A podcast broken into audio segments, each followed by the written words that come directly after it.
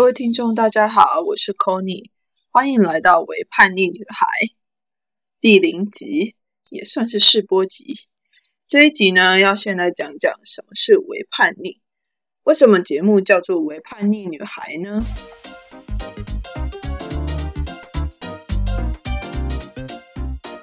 我有先查了一下教育部重编国语词典修订本里面关于叛逆的意思。他说，叛逆的意思有两种，第一种是当名词使用，指的是有背叛行为的人；那第二种呢，则是当动词使用，指的是背叛作乱。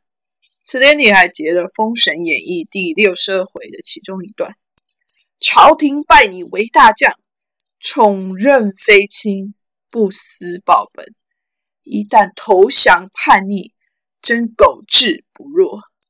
智就是那个人质的智，嗯，有猪的意思啊。嗯，不过猪狗不如，这听起来也太严重了吧？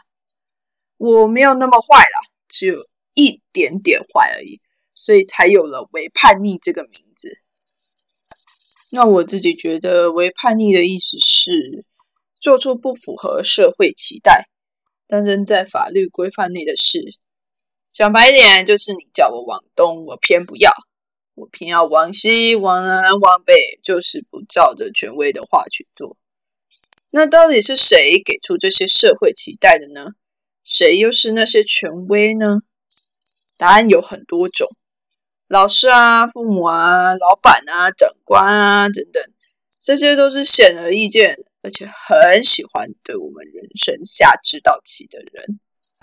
另外啊，我还想要再提一个很容易被忽略，但却会带给我们非常沉重包袱的权威，那就是大家。大家都说女生要瘦啊才好看。大家都说年过三十，如果你还没结婚，就是老剩女啊。大家都说学生要好好的读书，考上好大学才有好的出路啊。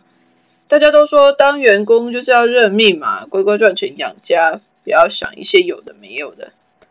大家都说当艺术家、作家、音乐家、freelancer 这种不稳定的工作养不活自己啦。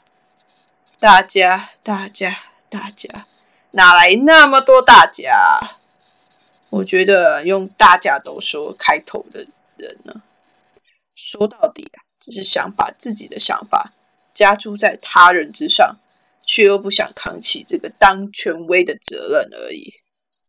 再说回到这个社会期待本身呢，在同一个人身上会同时具有很多不一样的角色。那像我自己就具有女儿啊、姐姐啊、员工啊、退伍军人啊、女友啊等等不一样的角色，而我们的社会啊也会根据这些不一样的角色设置了不同的框架。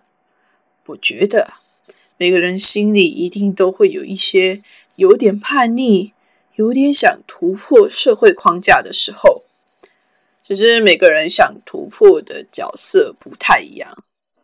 这样讲起来好像有点老舍，那就举我自己为例子吧。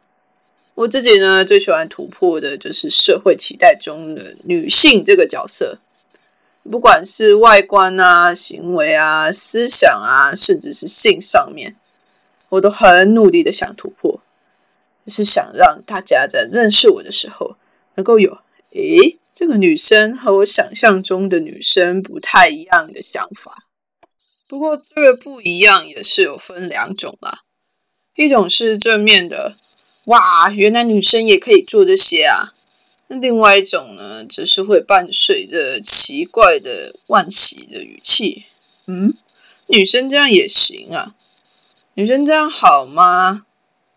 那小时候我的偶像包袱比较重一点哦，比较追求的就是第一种正面的惊叹。举例来说。我高中的时候有一次数学考了四十几分，数学老师在发考卷的时候，他就呛我：“叉叉叉，你数学没救啦！”我那时候超不爽的，就很努力的念书。那在下一次段考，我就考出了九十六分。那我在跟老师拿考卷的时候，还顺便回呛他：“老师，我的数学哪里没救啊？”虽然这个例子呢跟性别没有太大的关系，但仍然有一点点为叛逆的成分存在了。那就是一种不甘于轻易被别人定义自己能力的反应。那在年纪渐长之后啊，我慢慢发现，有时候做自己，对别人来说好像就是一种叛逆，而且会得到的常常都是第二种没那么友善的回应。像前一阵子啊，我在自己的部落格上写了两篇关于我的朋友在部队里遭受到长官性骚扰的故事。那同时啊，我也在脸书上分享了自己曾在部队被骚扰的事。但这件发文在脸书上的事情，似乎让我的某位家人不太喜欢。他告诉我，他比较想要看到我分享的是自己的生活，而不是这些东西。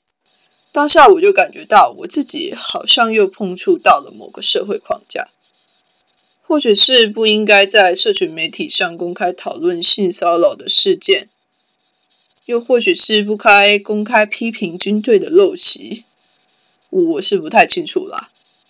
不过后来我还是继续叛逆的发布任何我自己想发的文章喽。那连做自己都可以变成一种叛逆行为，那我叫自己为叛逆女孩，似乎也不为过吧。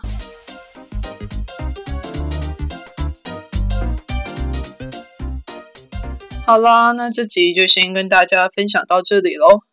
不知道大家对叛逆这件事情有什么想法呢？如果你们有什么想法，都可以到 Apple Podcast 留言，或是寄 email 给我。email 我会放在下方的节目资讯栏中。如果你喜欢这个节目，别忘了留下五星评价，以及分享给所有的亲朋好友哦。我们下集见，拜拜。